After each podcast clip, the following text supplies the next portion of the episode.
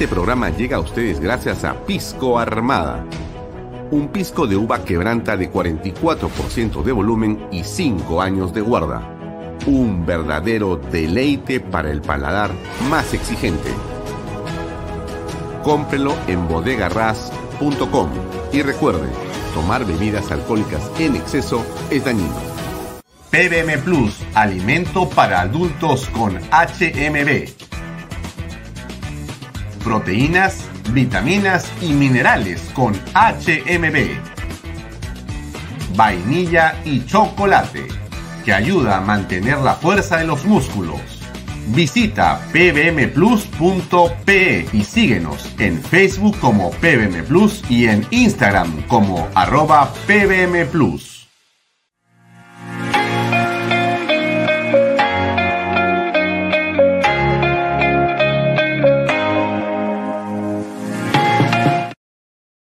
Bienvenido a la familia Sarcleti. Contamos con más de 20 años construyendo momentos especiales en más de 21 establecimientos ubicados en Lima y provincias.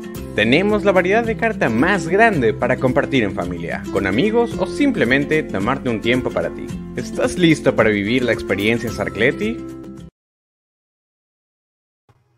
¿Qué tal amigos? ¿Cómo están? Muy buenas tardes. Bienvenidos a una nueva edición de Bahía Talks por Canal B, el canal del Bicentenario. Nos puede seguir por mis redes sociales, las redes de Alfonso Valle Herrera, las redes sociales de Canal B, en la aplicación Canal B la puede descargar usted también para tener en su celular o en su tablet. Nos puede seguir también por las redes sociales del diario Expreso. Salimos en directo por expreso.com.p.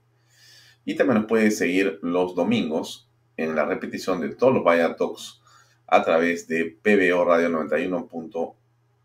9 FM. Gracias por acompañarnos.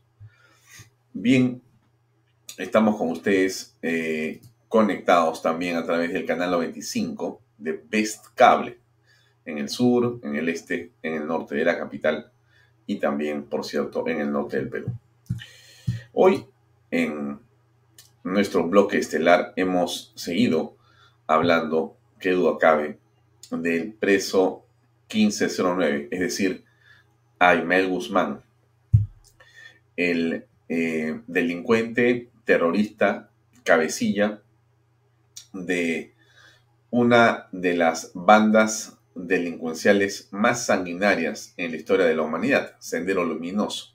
Qué duda cabe sobre los siniestros planes y eh, la conmoción que causaron en la sociedad peruana las huestes de Abimael Guzmán Reynoso. Bueno, en este especial que nosotros hemos eh, realizado con eh, respecto a lo que hizo el Grupo Especial de Inteligencia, el GEIN, ustedes pueden escuchar las opiniones de varios de sus integrantes y de cómo es que se ejecuta y cómo es que se lleva a cabo esta operación de captura y finalmente qué, lo, qué significa para el país un evento de esta naturaleza. Sobre todo porque estamos en el mes de septiembre, en el mes en el que se captura a Abimed Guzmán y en el mes, en esta oportunidad que se están conmemorando 30 años justamente de la caída demencial de este asesino terrorista.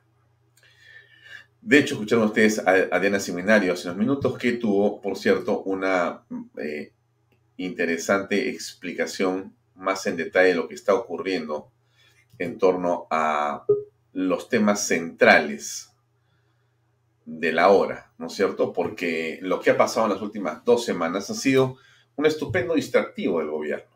Creo que usted se ha ido dando cuenta de lo que fue eh, este audio eh, oportuno que apareció en la prensa alternativa, la cual le agradece el gobierno del gabinete que sirve como distractivo y que sirve para sacar del Congreso a Lady Camones, saca los focos de los medios y los lentes de la atención puestas sobre Pedro Castillo y las graves investigaciones que hay en torno a su accionar más que dudoso y delincuencial según la Fiscalía de la Nación y se va de repente repentinamente hacia César Acuña y hacia Lady Camones, cosa que al final termina por defenestrar a Lady Camones, no siendo esto un delito, ni siquiera un tema para que amerite una investigación por parte de las entidades que están viendo justamente las opiniones de los políticos o de las autoridades en torno a la política,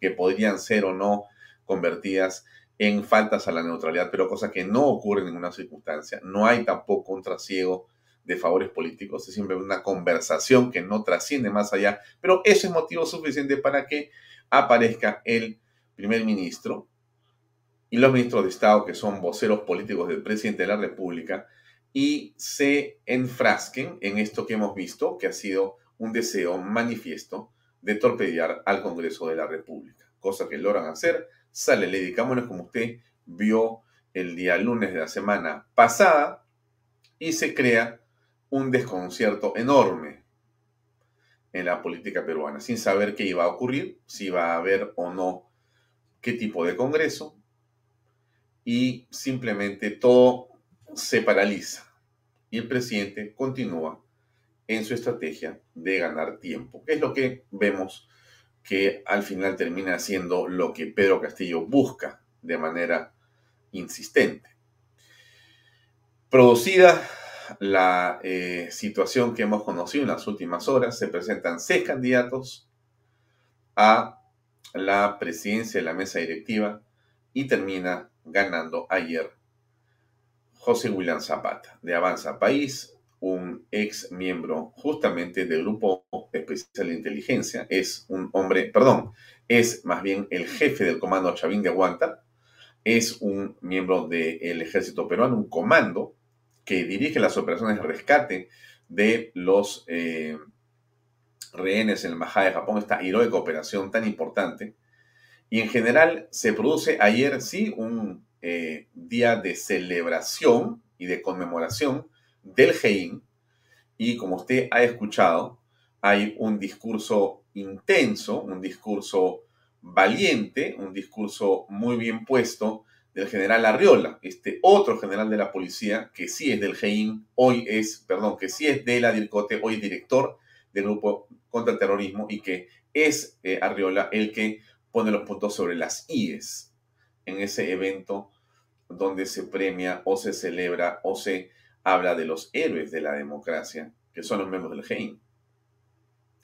Ocurre este hecho eh, tan importante, tan simbólico, pero tan valiente de José eh, Luis Gil, que le grita al presidente, abandona él y 20 de sus compañeros el estrado principal, baja José Luis Gil primero y le grita al presidente de la República, presidente, renuncie, renuncie renuncie. Entonces tienes a Williams, tienes a Arriola, tienes a José Luis Gil y este video que yo pensaba que era del el general eh, William Zapata, pero que en realidad de Manuel Gómez de la Torre, del jefe del Comando Conjunto de la Fuerza Armada, que voy a repetirlo porque es un video muy importante que ocurre hace unos días. Se refiere Gómez de la Torre a la Operación Patriota esta operación que ha sido una de las más exitosas en la historia también de la Fuerza Armada y de, digamos, la Policía Nacional, porque en un eh, grupo combinado logra asestarle a las huestes del camarada José en el Vizcatán, una de las redordas y los golpes más importantes que se conoce. Una operación a través de aviones, helicópteros, fuerzas terrestres, satélites, detectores de calor, misiles, y durante un trabajo de inteligencia muy importante a través de una organización realmente meticulosa que ha sido encapsulada para evitar que salga la información hacia ningún miembro de la institución, logran organizar esta operación patriota tan importante. Bueno, a eso se refiere Gómez de la Torre en este video que les voy a poner eh, y que es tan importante relevar y resaltar porque lo que está ocurriendo aquí es que se está produciendo ya un hecho que es de una enorme trascendencia. El alineamiento, el alineamiento de las Fuerzas Armadas en actividad y en retiro en torno a lo que es la defensa de la constitución, de la institucionalidad y el rechazo de la corrupción y el rechazo de la interferencia del poder político y del poder ejecutivo en las Fuerzas Armadas y Policía Nacional.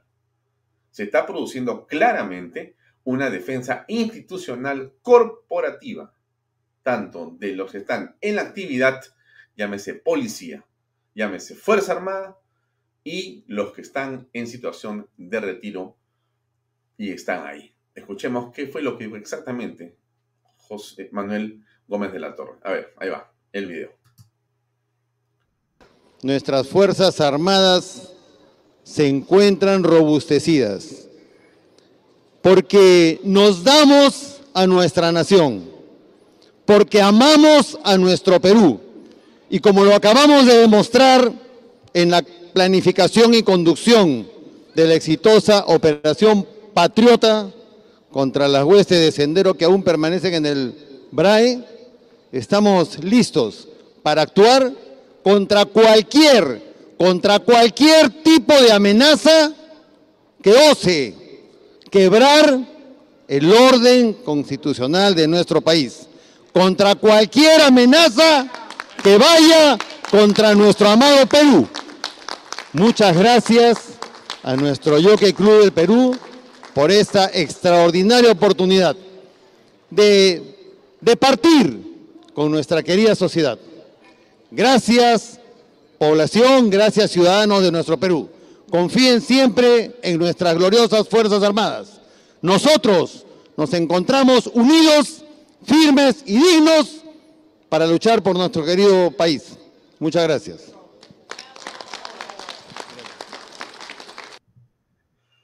Muy bien. Está el jefe del Comando Conjunto de la Fuerza Armada, Manuel Gómez de la Torre.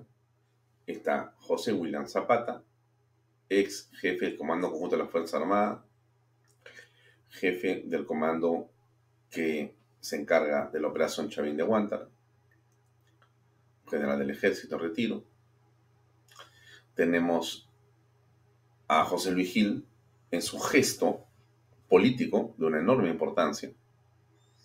Tenemos al general Arriola, jefe de la DICOTE, en un discurso intenso que ayer hemos visto. Y esto es algo que tiene una lectura política inequívoca, desde mi punto de vista. No sé usted qué pensará. Pero ayer hemos tenido estas expresiones que solamente nos hacen pensar que hay una luz de esperanza. Eh, si le sumamos a esto lo ocurrido con Colchado, por supuesto que es un tema sumamente opinable, bien complejo, el hecho de que durante la tarde y noche se supo que había sido destituido de su cargo como jefe de investigaciones de la DIGEMIN, Di si no me equivoco, y a la una de la mañana vimos este comunicado que cancelaba esa disposición.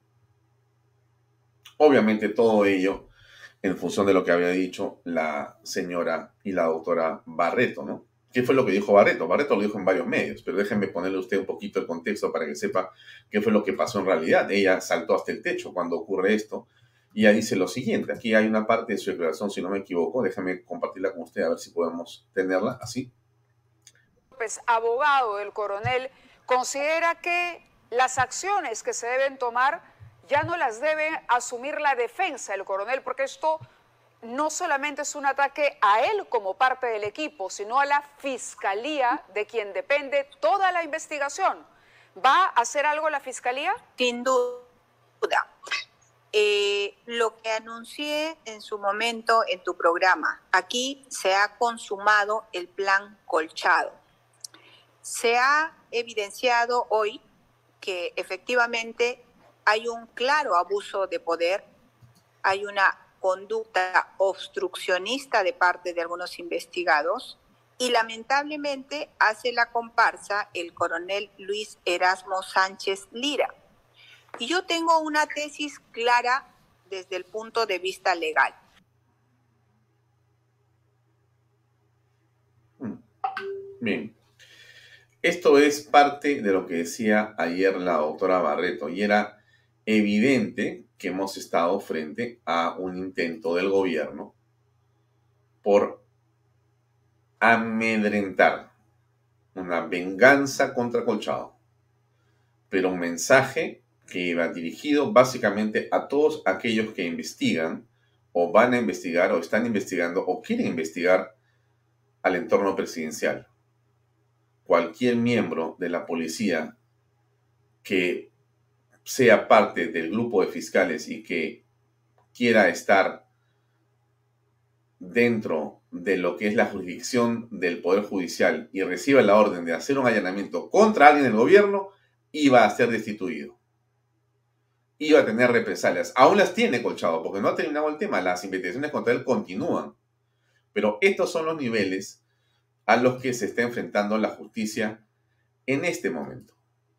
La realidad es que es o existe un presidente asustado y que ese susto del presidente no hace sino eh, evidenciar que obviamente corre hacia adelante como siempre. ¿Qué fue lo que dijo su abogado? A ver, el doctor Espinosa no lo conozco personalmente, algún día lo entrevistaremos, con mucho respeto, siempre lo escucho, y en algunas ocasiones me parece muy interesante y en otras me parece que realmente eh, es difícil comprender los niveles en los que está su argumentación. A ver, déjenme ponerlos acá cuando se refiere específicamente a este tema del eh, oficial colchado. ¿Decisión de, de su defensa? Bueno, que finalmente entiendo que hubo una recomposición que luego ha sido dejada sin efecto, pero yo creo que no hay que ser eh, tan altisonantes con lo que ha pasado si ponemos las cosas en su justo contexto. El, el justo contexto es que han retrocedido. El justo contexto es que eh, están realmente desolados y lo que existe es una nave sin capitán. En realidad, la impresión que nos da a todos, la impresión que tengo yo, es que es una nave a la deriva jurídicamente o penalmente. Van y vienen van y vienen, van y vienen.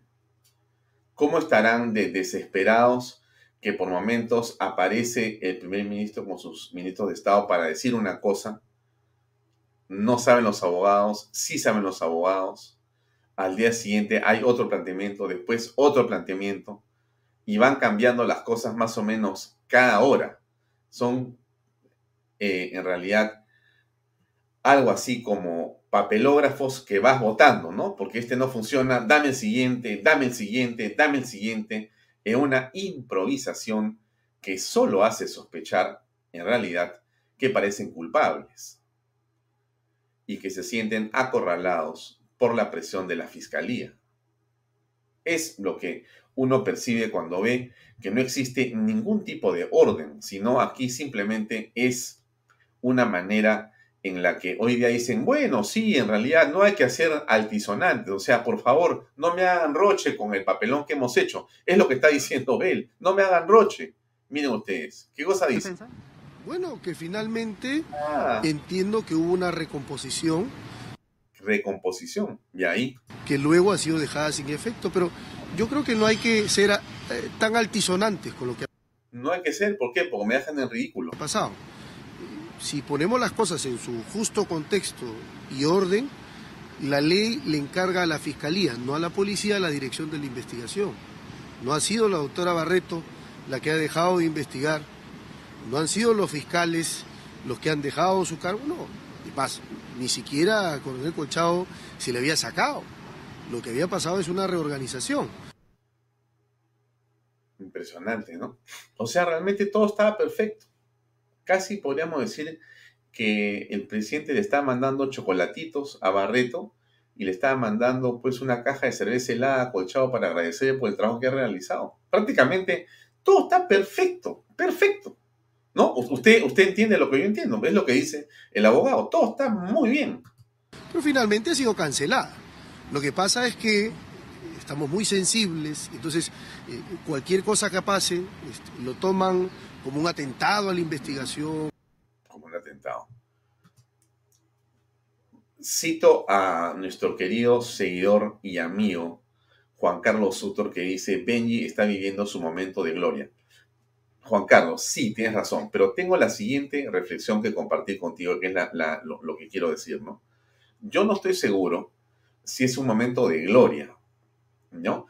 Porque claro, eh, en el mundo de los medios, en el mundo de la política, en el mundo de los momentos e historias mediáticas, uno tiene que entender algo que es fundamental, pero que ahí está el problema, pues. Una cosa es tener cinco minutos de fama y otra cosa es creer que la fama es eterna. Entonces, cuando tú estás, digamos, sin conocer lo que pasa con los medios, y de repente tienes cinco minutos de fama y eres famoso, tienes la impresión, equivocadamente, de que eso va a ser eterno. Y de repente existe la sensación equivocada que todos te quieren, todos te quieren ver, todos te quieren entrevistar. Y alguien te dice, oye, qué inteligente lo que dices, oye, qué bien se te ve, oye, qué gusto. Entonces tú dices, realmente, pues, eh, cuánta falta le hacía al mundo, ¿no? Mi presencia. Cuánta falta le hacía al mundo. Ahora resulta que digo A y me aplauden, digo B y me aplauden, digo C y a todos los escueleo. Soy una estrella realmente. Y te vas dando cuenta que ocurre algo en la personalidad de esas, de ese grupo de personas. ¿Qué es? Comienzan a ensoberbecerse. O sea, la soberbia comienza a atacarles y comienzan a mirar sus imágenes en todas partes y creen realmente que son una especie, pues, de opinión providencial, ¿no? O sea, ha bajado el poder, ha caído sobre mí y todo lo que digo yo es maravilloso y todos los medios me llaman, el 4, el 5, el 9, Cuarto Poder, Panorama, Canal 2, Canal 13, las redes, el otro acá, me llama Batres, me llama este, soy, y me llaman otra vez y les digo que no, y salgo con uno y salgo, me la paso en los medios, mi cara salido, me llaman los clientes, esto ya es realmente, me siento la última chupada del mango. Y no te vas dando cuenta que eso que está ocurriendo tiene una enorme fragilidad. Y es el momento, yo diría, corrijo por eso mi estimado Juan Carlos, que es un momento de gloria, de una instantaneidad muy pequeña y una peligrosidad gigantesca. A cualquier persona, no hablo del abogado eh, Benji Espinosa específicamente, sino hablo en general, ¿ah? después quiero hablar de él, pero a cualquier persona esto se le puede de las manos. Y es muy, pero muy dañino. Muy dañino. Y miren, le ha pasado, usted recuerda un poquito a los candidatos presidenciales que hemos visto. Usted se acuerda del señor Guzmán. ¿Se acuerda de Julio Guzmán? De repente apareció en los medios y ya, pucha, había Guzmancitis aguda o Guzmanitis aguda. Ya el hombre terminó finalmente la última elección paseándose solo en una tolva de una camioneta con otro camioneta adelante con su fotógrafo. No había nadie en la calle. Ya saludaba a los ambulantes que eran dos. Ni siquiera había tienda de ambulantes donde estaba. Saludaba por aquí, saludaba por allá. Ya estaba solo. Ya había perdido totalmente la noción de las cosas. O sea, la gente se trastorna con esto. Se trastorna. Con alguna experiencia le cuento eso. La gente pierde el sentido de las cosas y dice cualquier barbaridad. Entonces, ahora regresemos a caso del doctor Espinosa, ¿no? Sí, yo creo que es un momento de, gloria, como dice eh, Juan Carlos Sutor, pero también creo que es un momento de extremada delicadeza, de extremada delicadeza. ¿Qué más dice? Como un grave eh, impacto a las investigaciones y eso no es así. En el sistema pasado, bajo la ley antigua, que ya no está vigente, ¿no es cierto? La policía investigaba la policía confeccionaba atestados o partes policiales. La policía decía quién era culpable o no, emitía juicios de valor sobre la responsabilidad de la persona, calificaba qué delito había. Eso era común en los atestados y los partes policiales. Hoy eso no existe. La ley dice, a la policía le está prohibido, le está vedado, le está impedido que pueda hacer calificación de responsabilidad, que pueda determinar culpabilidad, que pueda determinar qué delito. ¿No? Y bueno, pues, como diríamos, este, hay gente que se va por las tangentes, ¿no? Estamos hablando de A y me habla de J. Te pregunto X, me pones con Y. Te digo 1, 2, 3, me hablas, me, me hablas de 5, 6, 7. Entonces, eh, eso es pues lo que, lo, lo, que para gente que no entiende el proceso penal considera que algunas personas que hablan de una manera determinada aparentemente saben mucho o tienen la razón. En mi opinión personal, seguramente me equivoco, pero la voy a dar. Yo considero que uno de los grandes errores de Pedro Castillo ha sido tener un abogado como Benji Espinosa. Y yo creo que Benji Espinosa es un excelente abogado. O sea, no dudo de la sapiencia, el conocimiento, de la capacidad intelectual, la inteligencia y por métodos de la brillantez de Espinosa. Pero creo que para Castillo no ha habido algo peor que Espinosa. Si algo malo le pudo pasar a Pedro Castillo, y cuando se escriba la historia Castillo se dirá un abogado que lo convirtió en culpable antes de ser culpable. Oh, eso no puede ser, porque así es. No, perdónenme, señora y señora. El derecho es una cosa muy importante.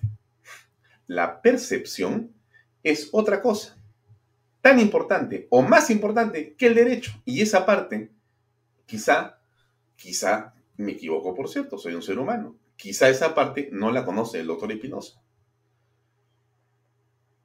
el presidente puede tener toda la razón, pero la impresión que da es que no tiene nada de razón. Puede ser todo lo inocente que parezca o quiera ser, pero la impresión que da es que es todo lo culpable que la fiscalía dice que es. Esa percepción no ha sido creada por los medios de comunicación, ha sido confirmada por la manera que el abogado ha desarrollado su defensa. No hable, no diga, recuse, diga, acá, allá, no, no, no, todo es tapar, tapar, tapar, no, eso es el derecho. Por supuesto que es el derecho, claro que sí. Si él es un asesino, si es un asesino violador, un criminal serial, que ha matado a 35 personas y tiene las, manos ensangrentadas y lo encuentran con los cuchillos y los pedazos de cuerpo en su cama, evidentemente es un asesino. Ahí necesita Espinosa, para que Espinosa a ese asesino, que está absolutamente clavado de responsabilidad, Espinosa le ponga aquí para ver cómo los hablamos en el tiempo. Pero un hombre que es inocente, inocente, ¿cómo contate Espinosa para que le haga esta cosa que le ha hecho? Está loco. A mí, por lo menos, me parece eso, ¿no? Con todo respeto, insisto, por el abogado Espinosa y por el presidente de la República. Estamos hablando aquí en un coloquio. Estamos conversando con ustedes en torno a la coyuntura. Y este programa, por supuesto, es un programa que se emite en un país en libertad. Así que yo, en justamente uso de mi libertad, opino, como todo ciudadano. Y entonces le digo lo que, lo que pienso. A mí me parece que ahí hay varias equivocaciones, varias equivocaciones. Pero en fin, este, seguramente, insisto, hay muchas personas que consideran que en la manera como se lleva a cabo la defensa técnica de Pedro Castillo por la de Espinosa es perfecta. Yo sinceramente otra vez, con todo respeto que me merece, hace rato hubiera dicho muchas gracias, doctor, me voy por otro lado, busco otro abogado. Necesito una persona que me haga ver inocente, no culpable corriendo. En fin. Eh, ha dicho más el doctor Espinosa. Van a creerme la agarrado con él. Yo me la agarrado con el doctor Espinosa por si acaso, pero como está hablando tanto. Y como siempre lo hace, participando. El deber de colaborar es asistir cuando te llama la autoridad. Y la primera dama lo viene haciendo no una, sino todas las veces en que ha sido emplazada. Seguramente alguien dirá, yo quisiera un abogado como él, ¿no? Yo, sinceramente, no quisiera un abogado como él, bajo ninguna circunstancia. Porque si yo soy inocente, y soy inocente, Entonces, ¿por qué no voy a declarar? Perdóname, yo digo, no voy con abogado, no voy con abogado, yo voy solo. No tengo ninguna razón para ir con un abogado, salvo que hay una obligación para ir con el abogado. Le digo, cállate abogado, voy a hablar yo, pues no tengo nada que ocultar. ¿Cuál es el problema de decir las cosas si son ciertas? Salvo que tengan que ocultar las cosas. Y aquí la impresión que da, otra vez insisto, percepciones, percepciones, ¿no? No me hablen de, no, es que es así, pues. Es que yo insisto en algo que, quizá no me sabía explicar en otro momento, pero yo insisto y sigo con el mismo tema. Una cosa es el tema penal y procesal y otra cosa es no la justicia mediática. No es así, no es la justicia mediática, es la percepción de la opinión pública. Y la opinión pública tiene el derecho a preguntarse, tiene el derecho a cuestionar a las autoridades, tiene el derecho a saber, tiene el derecho a preguntar, y tiene el derecho a sospechar, y tiene el derecho a juzgar. No es el medio, ese es un error. La justicia mediática no es así. O sea, nosotros entonces vamos a decir, mire cómo es, ¿ah? en la tesis de los que dicen que aquí hay una justicia mediática, quiere decir que la gente, o sea, usted, usted, señora, señor que nos ve, tú joven que viene a este programa, prácticamente eres una especie de tontito que te jalo y te llevo por aquí y por allá, que eres incapaz, incapaz de darte cuenta de las cosas. ¿Así? O sea, hoy en el mundo internet en el que estamos, yo puedo inventar una historia para hacer creer que un presidente es culpable cuando no es culpable. Voy a inventar una historia para decir que él negociaba con empresas que nunca negoció, que visitaba gente que nunca visitó, que la familia estaba metido y coludido con personas que nunca estuvieron. O sea que el medio va a inventar que Pacheco, que Silva, que, que Carolín López, o sea, eso va a inventar el cumpleaños, va a inventar los vehículos este, este, que eran dados por el señor Villaverde, las grabaciones que existen, va a inventar lo que dice Pacheco, lo que tiene Pacheco, va a inventar los pagarés, los WhatsApp, las llamadas telefónicas, los, los, los documentos que obran en poder de la Fiscalía sobre el tema relacionado a los proyectos eh, inmobiliarios, los proyectos de infraestructura, perdón.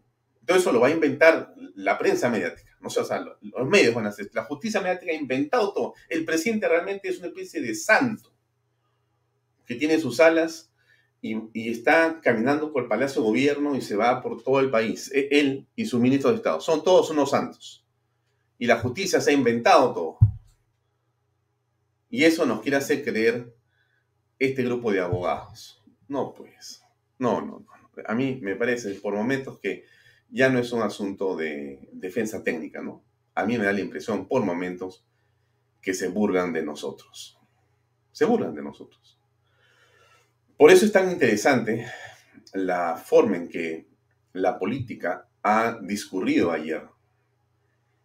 Por eso es que yo creo que ha tenido un sentido importante lo dicho por Williams en el Congreso de la República. Que ha sido políticamente complejo para el Perú en los últimos años es la relación entre el poder legislativo y el poder ejecutivo.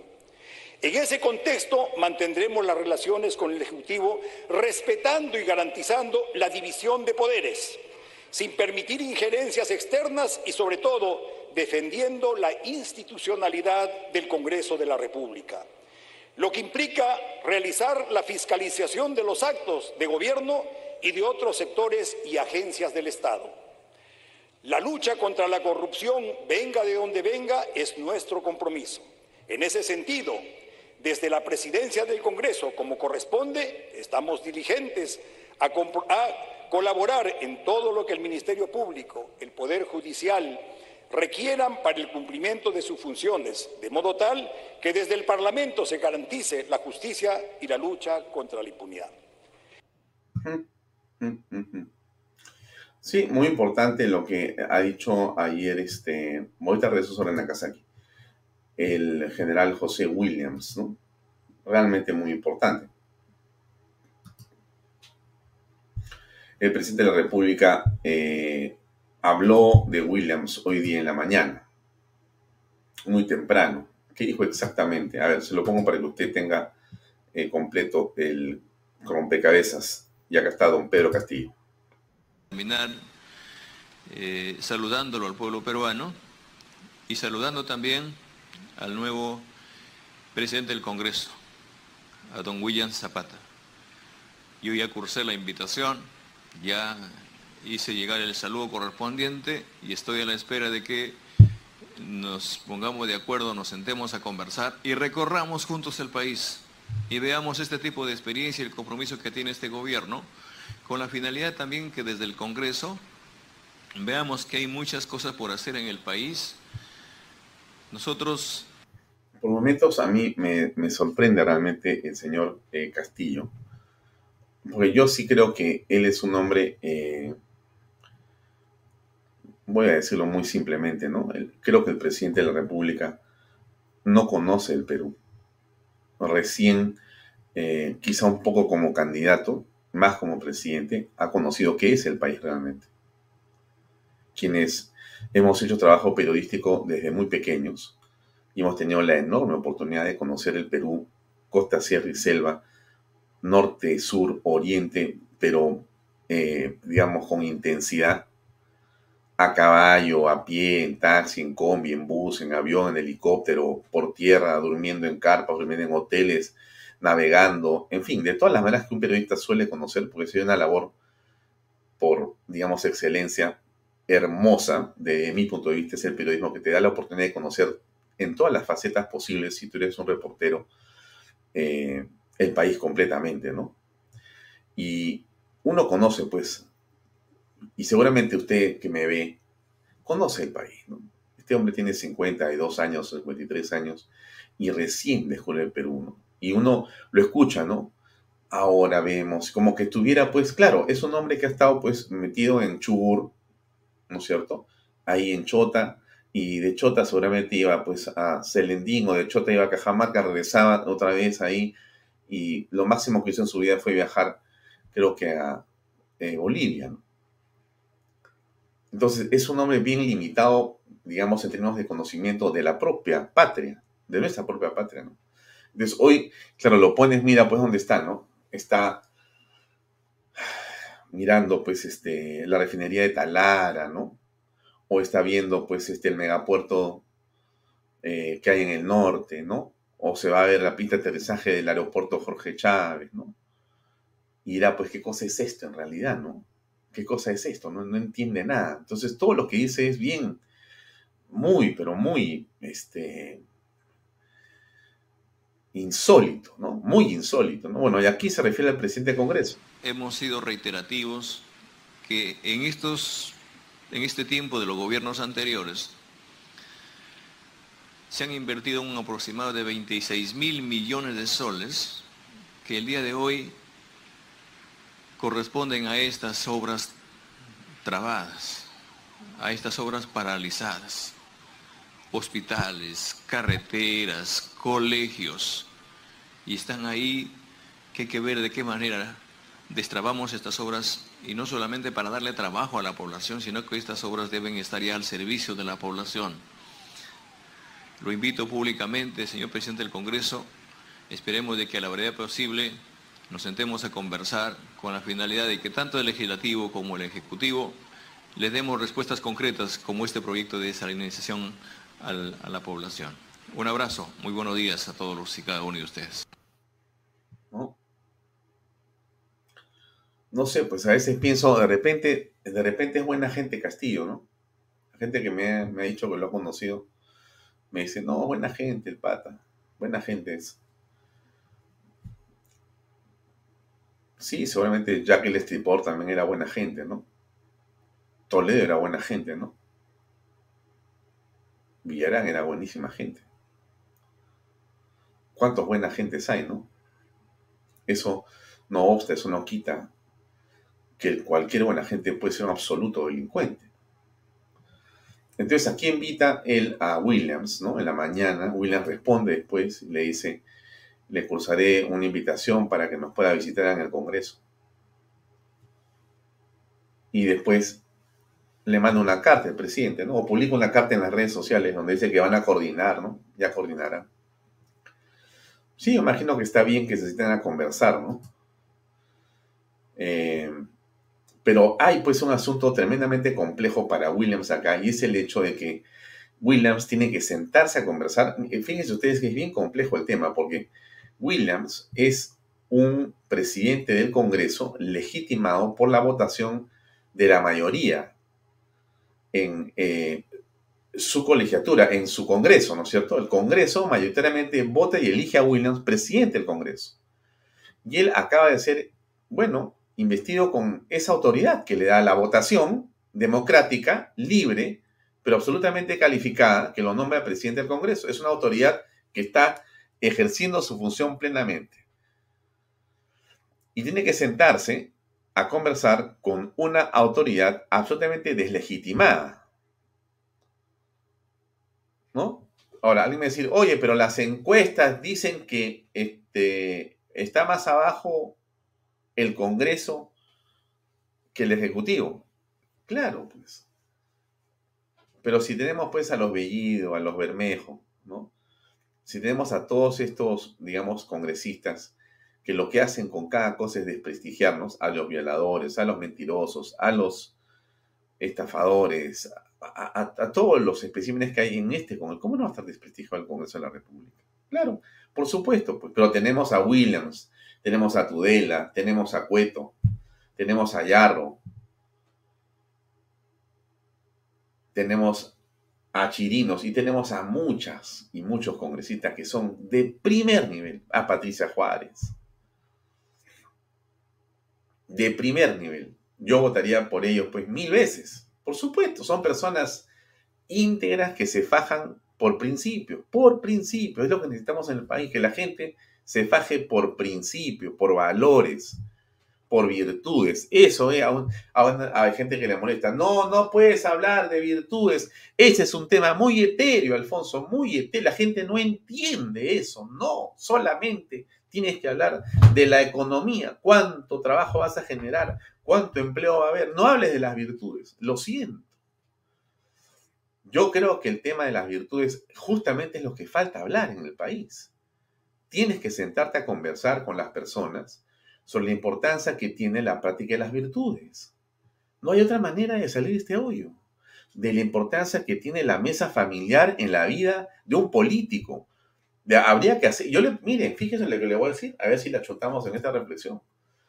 Casi me atrevería a decirle, vamos a preguntarle a cada político cuántas horas ha dedicado en su vida a sentarse a conversar con sus hijos en la mesa de su casa, antes que vayas a conversar a la mesa del Congreso o de la municipalidad o del gobierno regional. Primero cuéntame cuántas horas has conversado y qué respeto has obtenido de la casa en la que supuestamente tú eres el jefe de familia. Eso cuenta. Eso cuenta. ¿Por qué le digo esto? Porque, no sé, no sé usted cuál es su experiencia. Claro, cada uno vive desde su, mejor dicho, habla desde su experiencia, ¿no? Mi experiencia es esa, pues. Yo he visto en mi casa eso desde muy chiquito, desde que yo tengo uso de razón, he visto eso.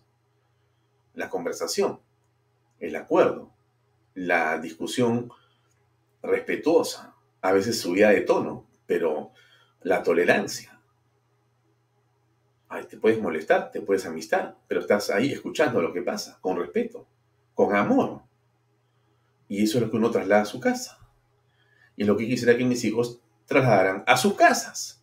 Y me imagino que si usted ha tenido una experiencia parecida, que yo creo que es enriquecedora sobremanera, seguramente usted lo ha visto en su casa y querrá que lo hagan sus hijos también. Yo parezco tonto hablando de esto de repente ahora, pero es que yo creo que esa es la única manera en que nos educamos, en que nos formamos, en que nos hacemos mejores personas y cuando mañana más tarde alguien lo eligen para hacer algo, ese tipo de experiencia, fuera de la formación, por supuesto, la inteligencia y todos esos temas y los, y los currículums y todo eso, ayuda seguramente a tener un buen desempeño con grupos de personas y respetas en el Congreso, respetas en el municipio, respetas en el regional, eres una buena persona como ministro de Estado, como lo que sea que te hayan, te hayan elegido. Pero todo parte de eso. Creo, creo que todo parte de los valores y los principios. Si eso no existe, no existe nada. No existe nada. Entonces regresamos a Pedro Castillo, regresamos a estos ministros de Estado, regresamos a estos congresistas y les preguntamos, Oye, cuéntame pues, compadre, estimada, cuénteme usted, ¿tiene una relación normal? Alguien me dirá, no, porque eres, este, ¿cómo se llama? No eres inclusivo, me van a decir. Porque también los que no han tenido eso también tienen derecho a ser, por supuesto que tienen derecho, claro que sí. Yo no creo que sea este, marginar, decirle a alguien que si no tenido una mesa para conversar a una familia no puede ser congresista, no para nada. Yo no estoy diciendo eso. También. Pero deja que la gente vote, pues, ¿no? Para eso, eso se llama democracia, pues para eso se vota, pues, justamente. Tú eliges quienes quieren que te representen. Entonces, pero tenemos que exigir estas cosas. Tenemos que exigir estas cosas. No es un asunto pequeño, no es un asunto pequeño. Se celebró el domingo el de la familia, ¿no es cierto? Sí, pues, ¿y cómo está su familia? ¿Cómo está la familia en casa? ¿Cuánto amor hay entre mamá, papá, abuelos, hermanos, tíos, primos, hijos? ¿Cuánto respeto, cuánta solidaridad, cuánta comunicación? ¿Cuánto hace falta? Siempre falta, nunca es suficiente. Pero el núcleo más cercano tiene que ser un núcleo afiatado en, nombre y en, y en, principio del amor. Me decía usted, estás muy romántico. No es que sea romántico.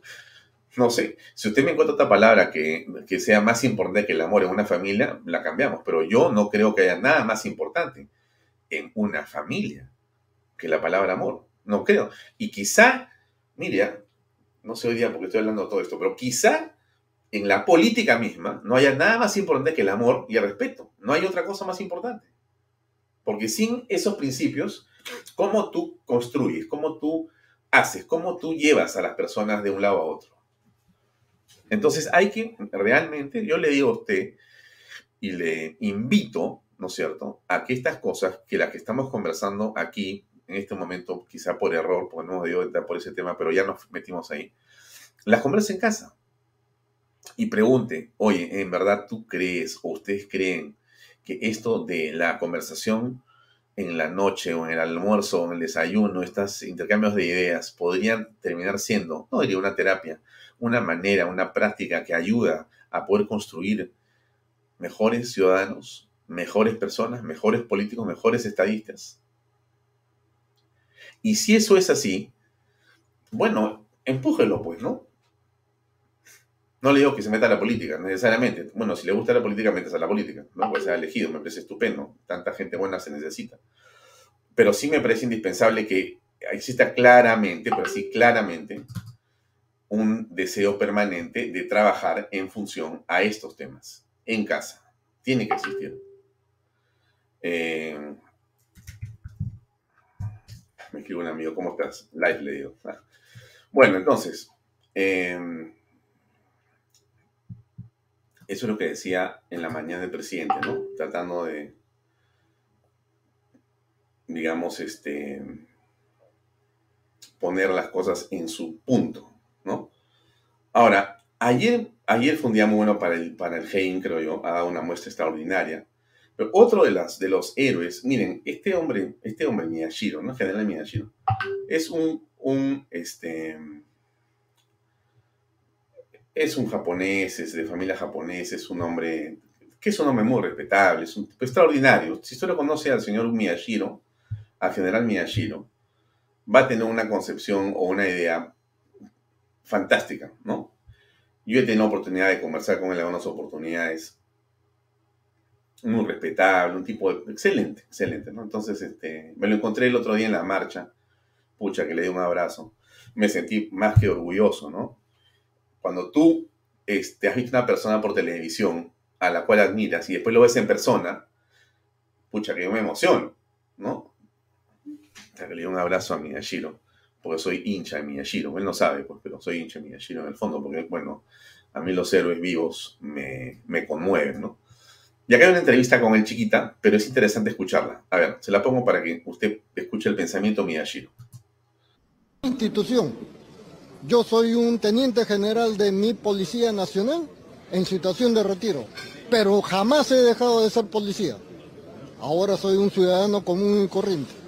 No ¿Estaba prevista la, estaba no prevista la representa a de mí Pedro Castillo? no solamente me- no me representa, sino que ese señor ofende a una de las instituciones tutelares del Estado. ¿no? Y no es posible que, al igual como Sendero Luminoso hacía su propaganda armada, ¿cómo la hacía?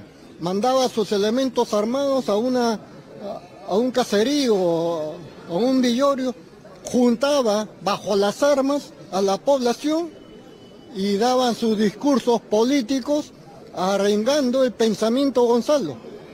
Eso actualmente ya no lo hacen. General, Pero lo hacen a través de los consejos de ministros descentralizados. Los prefectos.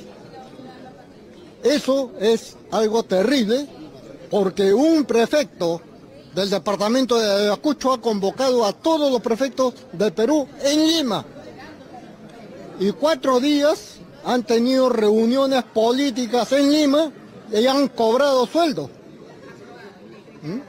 Entonces, el Ministerio del Interior y el director general de Gobierno Interior expresan que ellos no saben nada de esa reunión, lo cual es totalmente mentira, como son las mentiras que nos está acostumbrando este señor presidente. general, ¿ustedes sabían que iba a asistir el presidente Castillo o se había hecho un pedido quizás para que no asista? No, hubo un pedido para que no asista y lo hicieron públicamente a través de la sonda de RPP. Entonces cuando Nosotros no podemos estar con una persona que ofende a mi Policía Nacional.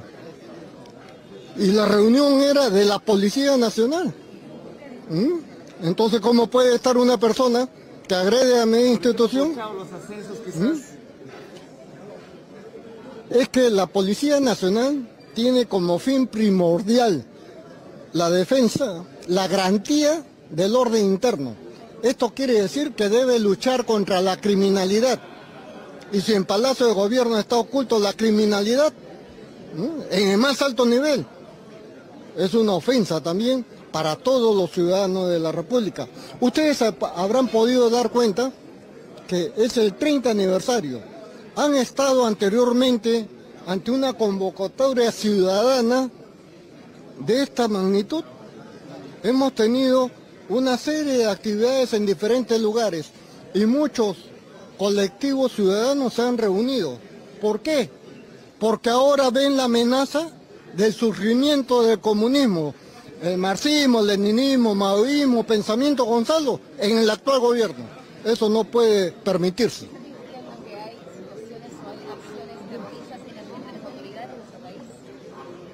Hemos tenido ya ejemplos de personas que tienen antecedentes, como por ejemplo el CONARE SUTEP, creado en el 2003. Perdón, no solamente eso. El CONARE SUTEP, creado en el 2003. El MOVADEF, creado en el 2009. El 2011 intentó ser partido político. Fracasaron. El 2012 volvieron a intentar ser partido político y fracasaron. Entonces dejaron de ser Movadef y se convirtieron en FUDEP. Y como FUDEP, el 2014 pretendieron inscribirse y también fracasaron. Entonces el año 2017 el CONARE SUTEP, que desde que surgió pretende apropiarse principalmente por el manejo económico que tiene la derrama magisterial, hace una huelga el año 2017 y nombran como presidente del comité de lucha a uno que dice que ha sido profesor en la localidad de Chota, Cuterbo, en Cajamarca. Y el año 2019 ese señor crea otro organismo generado más, derivado del Movadet, derivado del FUDET, derivado del CONARESUTE, que es la Federación Nacional de Trabajadores de la Educación Peruana.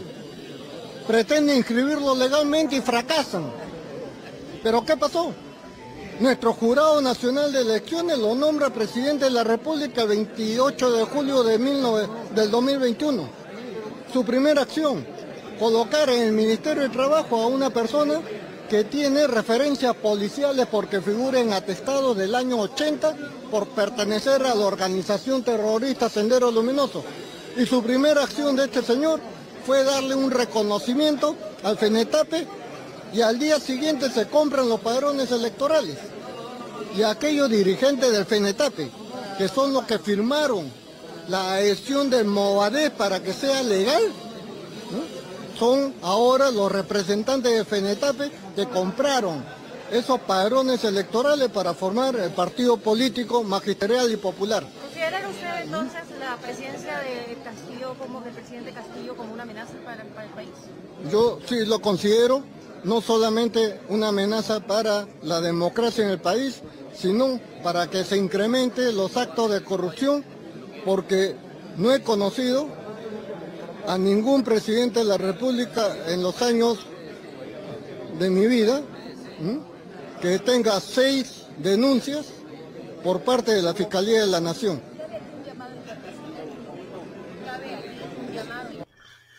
Bien, ese era el general Marco Miyashiro. Creo que ha sido clarísimo lo que ha dicho. Vamos a invitar al teniente general PNP, José Vaya, que nos acompañe, que está con nosotros ya acá. ¿Qué tal, José Baella Marca? ¿Cómo estás?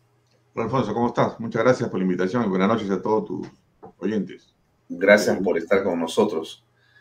Eh, ayer se cumplió 30 años de la captura de Abimael Guzmán Reynoso y tiene que ver, por supuesto, con la Policía Nacional del Perú y con el GEIN. Pero han ocurrido muchas cosas desde ayer hasta hoy. Y la policía en realidad eh, termina estando en el centro de la expectativa política, ¿no es cierto? Por hechos que conocemos. Arriola da un discurso muy intenso, muy claro, de un enorme contenido doctrinario, eh, principista, pero que en el fondo tiene un contenido político, aunque alguien no lo quiera ver. Para los que saben oír, está clarísimo.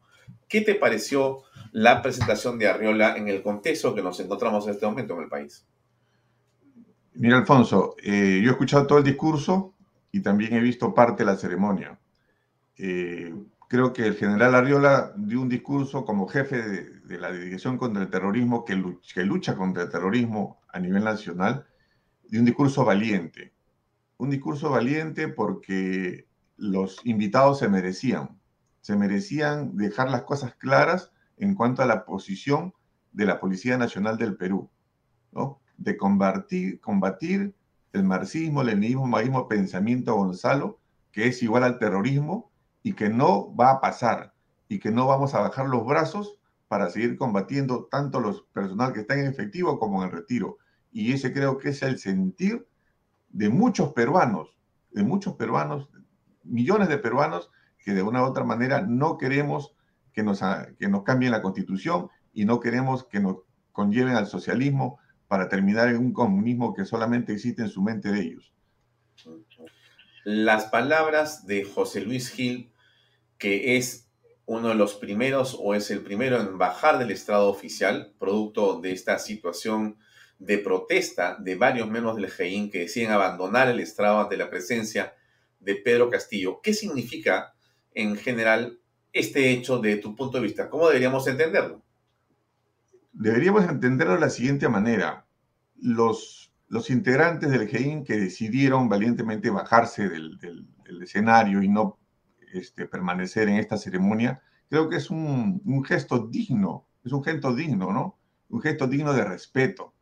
De respeto, ¿por qué? Porque si me pongo yo en sus zapatos o en su mente, ellos saben qué significa Sendero Luminoso para el Perú, saben qué hizo Sendero Luminoso para el Perú.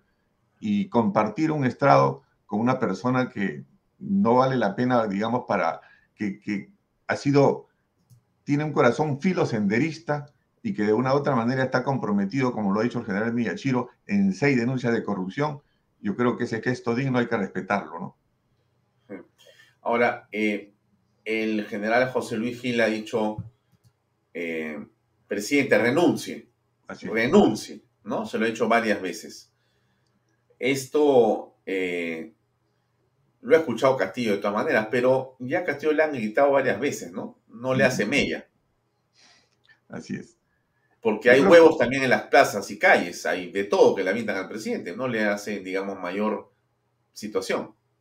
Creo que, creo que no le hace mayor situación, pero es una, una, una actitud este, valiente de Gil de decirle la verdad a una persona pues que, que ha entrado al gobierno y, y, en lugar de hacer cosas buenas para el Perú lo que quiere es cambiar una constitución. Y creo que la actitud de Gil ha sido una actitud que le ha nacido del corazón para saber lo que los peruanos queremos. Y en realidad lo que los peruanos es que el presidente renuncie para poder tomar otro rumbo y mejorar la situación política, social y económica que vive el país. ¿Cómo interpretar las marchas y contramarchas en el caso de Colchado? Hay un intento de a Colchado que busca entorpecer las investigaciones, pero después, hoy más bien a las de la mañana, hay una carta, hay un comunicado que dice que no es así, que él se mantiene. El abogado dice, no, no ha pasado nada, al contrario, jamás entorpeceríamos las investigaciones. Pero tú qué piensas al respecto? ¿Cómo aprecias tú lo que pasa y cuál es la estabilidad que tiene Colchado para seguir en, la, en el puesto? Mira, eh, empecemos hablando por el ministro del Interior, Willy Huerta, ¿no? Él en sus dos presentaciones que ha tenido en el Congreso ha, ha tenido dos presentaciones débiles y, y, siendo él retirado de la Policía Nacional, no ha sabido defender a la Policía Nacional, no ha salido a salir, salir a defenderlo fuera la institucionalidad. Prueba de ello es que cambió a, a, a dos del Estado Mayor, ¿no? Perdón, el Comando Principal de la Policía Nacional. Estas marchas y contramarchas yo la entiendo como una falta de liderazgo, una improvisación en el Ministerio del Interior. Mira, mira cuántos ministros han pasado, mira este, al coronel Asmat, lo cambian, entra otro Dijimín, sacan un, un memorándum para Colchado, retroceden y dicen, no, no es así. ¿Dónde estamos? El ministro del Interior es la cabeza de este sector político y él tiene a cargo la que es la Dirección General de Inteligencia del Ministerio Interior, a donde Colchado presta servicios. Si un viceministro de orden interno, que es donde pertenece Colchado, comete un error, yo pienso que eso no es un error casual. Yo pienso que han querido hacer un globo de ensayo, tal vez, para ver cómo reaccionaba, y la reacción ha sido rápida, especialmente por, los medios de comunicación. ¿no? Ahora, desde tu punto, ¿cómo se entiende lo que se está, digamos, eh, conociendo como detalle? Que la oficina de Heavy Colchado a estas alturas no cuenta con el presupuesto, con el dinero, con los recursos para poder hacer su trabajo. La actividad de inteligencia, y tú eres un hombre que ha estado en la del COTE, y por favor cuéntanos un poco por qué se requieren fondos para esto.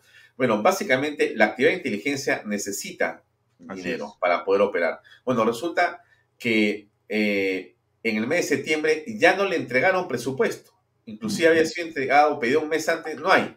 O sea, simplemente le cortaron el caño para congelar su trabajo. Así ¿Qué es. lo que está sucediendo? ¿Cómo se explica esto? ¿Y para qué se requiere dinero en el caso de la oficina del señor Colchado?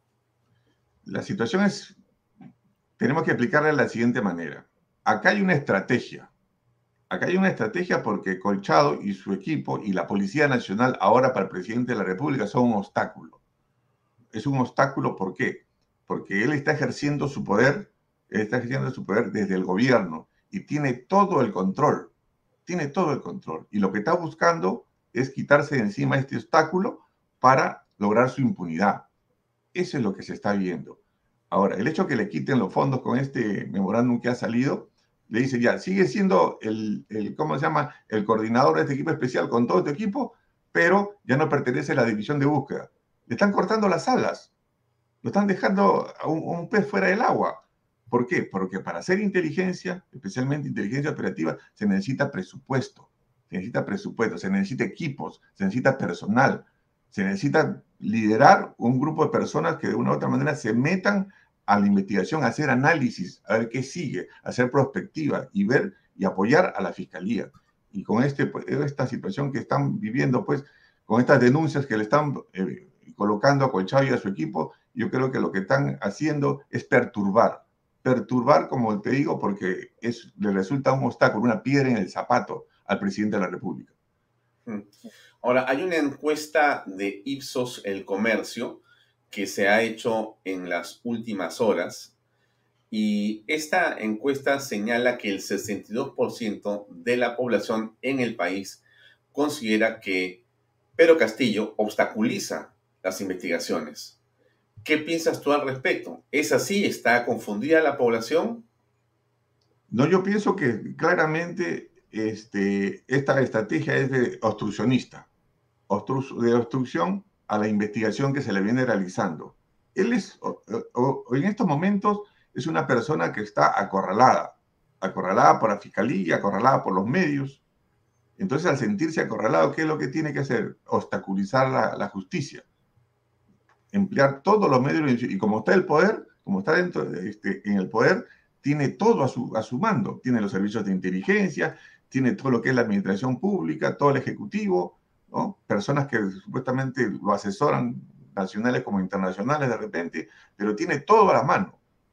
Lamentablemente, pues, este, no lamentablemente, sino que su defensa técnica parece que no es la mejor y está cometiendo este tipo de errores, ¿no? Este tipo de errores. Entonces, el presidente de la República continúa en este, digamos, eh, tipo de defensa, eh, pero no quiere declarar ante la fiscalía porque va y dice, he venido para decir que no voy a decir nada, igual hace su señora esposa, va a la fiscalía y también dice, voy, he venido a decir que no voy a decir nada, y en esta forma el presidente pretende eh, que va a continuar la investigación. Él dice, yo voy a opinar cuando lo considere oportuno, ¿no? Por el momento no voy a seguir viendo qué es lo que pasa. Entonces, eh, nos encontramos frente a un eh, hecho que va increciendo, ¿no? O sea, la desconfianza, las sospechas, las investigaciones, y esto va a terminar de qué manera de tu perspectiva. Acá él ya ha sido herido con la detención preventiva que tiene la hija. Él sabe bien, él sabe bien que si no si no sigue obstaculizando o, este, haciendo obstrucción de la justicia, se le viene la detención preventiva para la esposa. Para la esposa, ajá. Exactamente. Entonces, lo que él tiene que hacer ahorita está acorralado. Y lo que tiene que hacer es que mentir a la población. Mentir a la población con una serie de cosas. Y hay que tener presente, Alfonso, que la liberación de Antauro, muchos, muchos analistas dicen que este, no va a representar un actor político principal en el país pero eso va a ser un gran distractivo, un gran distractivo para las fuerzas democráticas, acuérdate de mí. No es coincidencia, no es coincidencia. Y los peruanos no, creo que no debemos ser tontos, debemos de defender la democracia, porque Antauro va a representar un actor político importante en el país, queramos o no.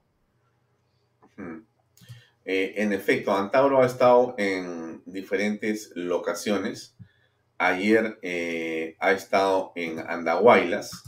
Aquí están las imágenes de Antauro con algunos cientos de simpatizantes caminando por eh, algunas calles de Andahuaylas en plena feria sabatina de productos agrícolas.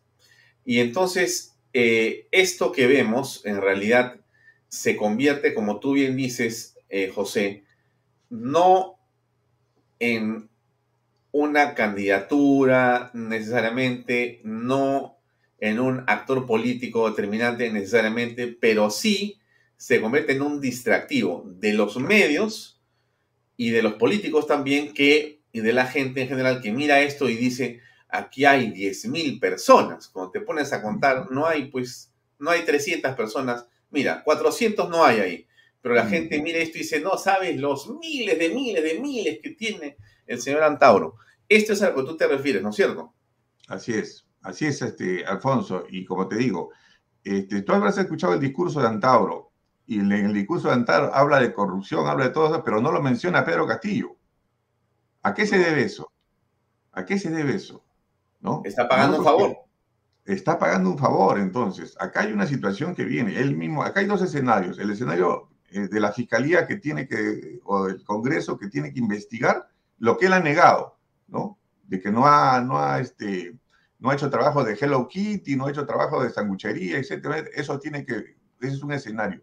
Pero el otro escenario hay que verlo también, Alfonso, quién está subvencionando lo Antauro. ¿Qué personas son los que están financiando esta, esta, este periplo que va a ser por el sur del país? Mm. ¿Y quiénes crees tú que lo están financiando? Yo pienso, que ya yo pienso que ya son conocidos exactamente. Sí, exactamente. Por ahí va la situación, ¿no? Porque además lo han dicho, ¿no es cierto?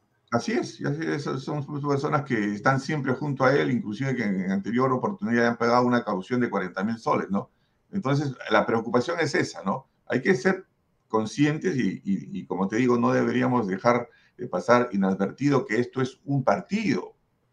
Este señor puede ser un matón, puede ser un loco, puede tener problemas psicológicos, pero este es un partido, un partido organizado, y es un partido organizado a nivel nacional. Y muchos creen en él. Muchos ya lo lanzaron como presidente, imagínate, ¿no? Imagínate. En el mes de febrero del año 74, corrígeme por favor, este, José, tú eres una persona que tiene una amplia experiencia en eh, el mundo institucional de la policía.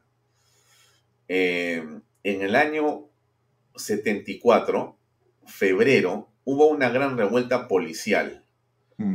Eh, en realidad es quizá la mayor que se conoce. No recuerdo que haya habido una parecida a esta. Eh, si no me equivoco, en ese momento tuvo que entrar, creo que la división blindada, el ejército. a eh, controlar, a sofocar un motín de varios policías, inclusive creo que eran los cadetes o los juveniles, no me acuerdo bien cómo le llaman ustedes a los que han ingresado recién. Pero en todo caso, ¿qué recuerdas de esa época? Y si podemos trazar, no sé, hay gente que me ha venido a hablar con insistencia de ese momento en la historia y me ha dicho, la policía tiene mucho que decir en lo que está pasando políticamente hoy en el Perú. ¿Recuerdas qué pasó en esa oportunidad? Mira, sí, por las cuestiones históricas, en esa época pues tenía 12, 13 años. Eh, el 5 de abril de 74 eh, había mucho resentimiento en la policía, mucho resentimiento por cuanto este, vivíamos este, un gobierno revolucionario, ¿no? Eh, estaba tomado el gobierno por los, militares en esa época. Entonces había resentimiento en cuanto a había mucho maltrato en la policía y también eh, la falta de recursos logísticos, los sueldos no eran buenos, entonces surgió un, movimiento interno que fue aprovechado por algunos este, políticos de, la época, que después posteriormente fueron, creo que hasta congresistas, para este, levantar, digamos, este, los ánimos del personal policial de esa época y que fueron este, en su momento, cuando estaban acuartelados, especialmente en la Victoria y también en, otros, en otras comandancias, ese movimiento fue socavado y por la, este, por, en esa época por la blindada que salieron con, sus, con los tanques, ¿no? Y que eh, trajo abajo todo, pero lo, lo, más grave fue que esa vez que la policía dejó de trabajar, porque fue uno o dos días de trabajar, Lima fue pues, y provincia fue un saqueo completo, ¿no? Y eso es lo peligroso de, de maltratar a la policía, eso es lo peligroso de humillar a la policía. La policía es muy respetuosa de la constitución, de la ley, de nuestros ordenamientos internos, pero tiene que haber un, stop, tiene que haber un alto, porque la policía no puede seguir siendo maltratada, especialmente en esta época, por los políticos, ¿no? hemos visto la humillación que ha sufrido este, un efectivo policial de amarrar los zapatos al, al presidente. Aníbal Torres se burla de la policía en la prensa eh, nacional e internacional, ¿no? Nos compara con los ronderos. Entonces, toda esa situación va sumando. Y en estas instituciones militares y policiales es importante la moral del personal, porque la moral del personal siempre tiene que estar al tope para cumplir con nuestra función, para defender a la sociedad. Y eso los políticos tienen que entenderlo bien. Y por eso ahí el discurso de Arriola. El discurso de Arriola va en ese sentido. Hay que defender, hay que defender la democracia, hay que defender a las instituciones. Y una de ellas es la Policía Nacional del Perú. Sí, sí, sí, estaba... mirando las eh, fotografías, en realidad me dicen que fue el 5 de febrero de 1975. 75, así es. 1975, ¿no? Y se produce una situación de una enorme convulsión social. Así fue un caos. Fue un caos. Quema de edificios, también se quema, si no me equivoco, en las bobinas de papel del diario Correo. Así es. Y existe pues una situación de descontrol y de saqueos en la ciudad de Lima. Y eso fue por un paro, un paro policial. ¿ah? La consecuencia fue de un paro policial. La consecuencia fue efectivamente la de una huelga policial. Así es. Según fuentes oficiales, murieron 86 personas. 162 heridos, 1012 detenidas. Fueron saqueados 162 establecimientos comerciales y edificios públicos. Eh, fueron detenidas una gran cantidad de personas. En general se vivió un día de caos absoluto en el centro de Lima. Yo recuerdo, era muy chico, pero yo acompañaba a mi padre al diario El Comercio y iba con mi madre en el carro. Me acuerdo que en algún momento hemos parado, no sé si por la avenida, esta creo que se llama Wilson. Ya. Eh, y creo que por ahí se veía algo de correo o algo de humarea se veían, pero me acuerdo claramente haber visto a una persona llevándose como entre, con otra, no sé si era un televisor o un refrigerador. Así es. Y realmente me quedé pues estupefacto de mirar esto, decía, pero ¿qué está pasando, no? Entonces... El saqueo, eh, los saqueos. Claro, el saqueo en la ciudad, en el centro de Lima, fue una cosa tremenda realmente. Eh, pero entonces, avanzando, ¿tú crees que esas condiciones eh, tú eres un hombre de, la institución policial, estás en retiro, pero no hay un policía que no esté conectado a la institución policial. Entonces yo te pregunto a ti, ¿tú crees que esas condiciones para una sublevación, así te lo digo con todas las palabras, se pueden estar gestando en la Policía Nacional con respecto a Pedro Castillo y los maltratos permanentes a la Policía Nacional? ¿Crees que esto puede ocurrir? Mira, los maltratos, la humillación a la Policía Nacional de todas maneras han deteriorado la moral que tiene el personal para cumplir el servicio, esa situación espiritual que nos nace como policías. Pero recordemos que la policía es una, es una institución que tiene como finalidad fundamental garantizar, mantener y restablecer el orden interno. Y lo, mejor de ello es que presta protección y ayuda a la persona. Creo que estas, estas nuevas generaciones de policías están siempre pegados a la norma, pegados al respeto a la Constitución pegado al Estado de Derecho. Pero hay que tener mucho cuidado, mucho cuidado, especialmente los políticos, porque situaciones como la que has narrado tú el 5 de febrero pueden darse, pueden darse ante un caos y que se siga este maltrato a la policía. Si continúa esta desestabilización, la desestabilización el Ministerio del Interior, poniendo a personas que no conocen el sector, personas improvisadas, y no le dan no respetan la institucionalidad de la Policía Nacional, no respetan a sus líderes y peor, peor aún, no le dan los medios de policía, no le dan el presupuesto para hacer una buena gestión pública y defender a la sociedad, esta situación puede desbocarse y lo peligroso es que se desboque en una inseguridad ciudadana total. Y eso es lo que tenemos que prever, eso es lo que tienen que prever los que están ahora en el gobierno. Yo este, rescato lo que tú acabas de decir hace unos momentos, en el sentido de que eh, tenemos que hacer, tenemos que sentarnos y conversar, conversar con nuestros hijos, conversar con nuestros nietos, conversar con la población, porque así sea este, una cuestión muy sublime, hablar de principios y valores es muy importante, y los policías estamos formados en principios y valores, en la ética, en la moral, y eso, eso hay que respetarlo la concientización dentro de la familia. ¿Para qué? Para que no volvamos a repetir la historia de lo que es el terrorismo en el Perú. Eso es importante también, porque no solamente es la corrupción dentro del Estado, porque pertenecer al Estado debe ser un honor, pero esa persona tiene que estar fortalecida con principios y valores para defender en cualquier momento al Estado y al Estado de Derecho o a la Constitución. Eso creo que es importante. ¿Y tú crees, José, que en esta coyuntura eh,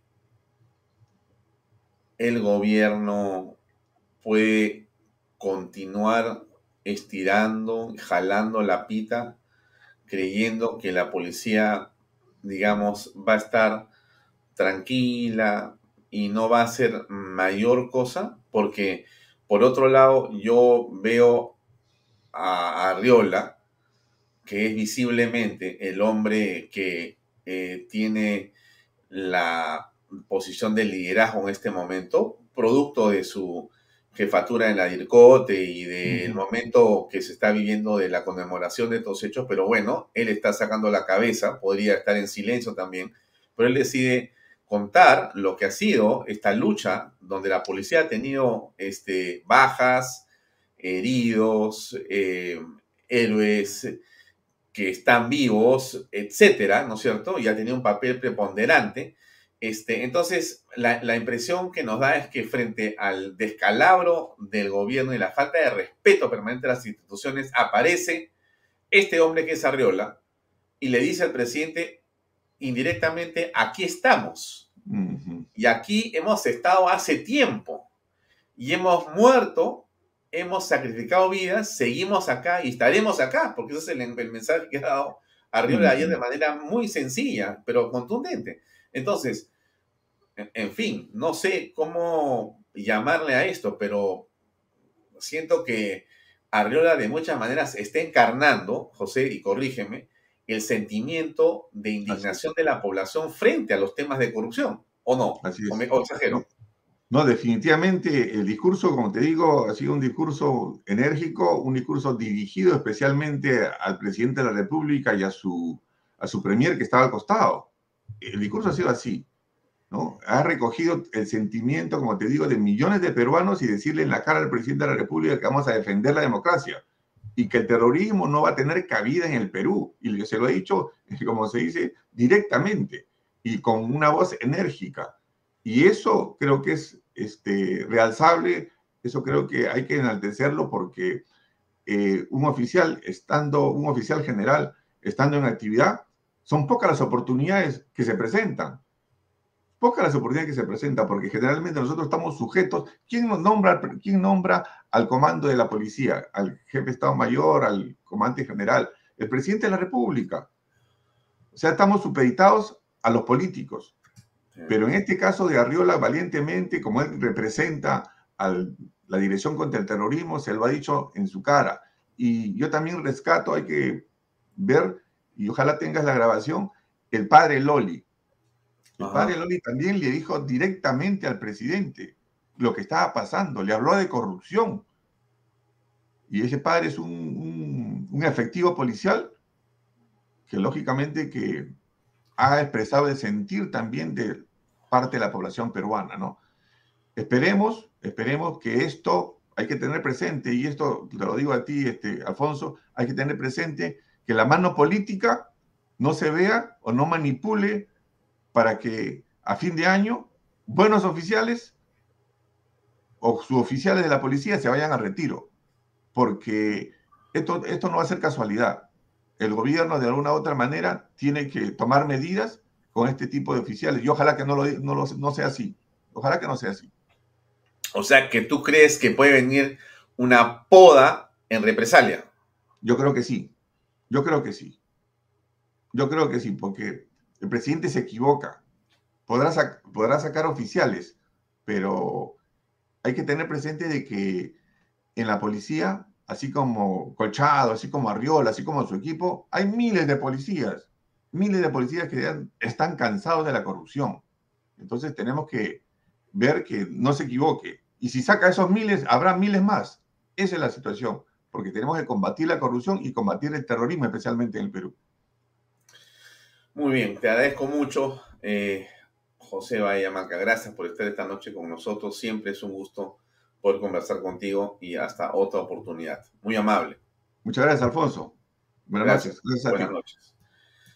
Bien, amigos, era el teniente general en situación de retiro, José Bahía Malca, quien nos acompañó aquí en Bahía Talks para conversar en torno a la coyuntura que presenta la actitud de la Policía Nacional del Perú, que como hemos visto y escuchado es una actitud gallarda, digna y firme frente al terrorismo, a la violencia y a la corrupción, para decirlo en pocas palabras. Así que veremos qué cosa es lo que pasa en los siguientes días. Eso es todo por el día de hoy. Nos despedimos y mañana nos vemos con ustedes a las seis y media de la tarde en otra edición de Bahía Talks por Canal B, el canal del Bicentenario. Ahora, no se olvide de ver a el bloque que viene, que es Economía con Claudia María.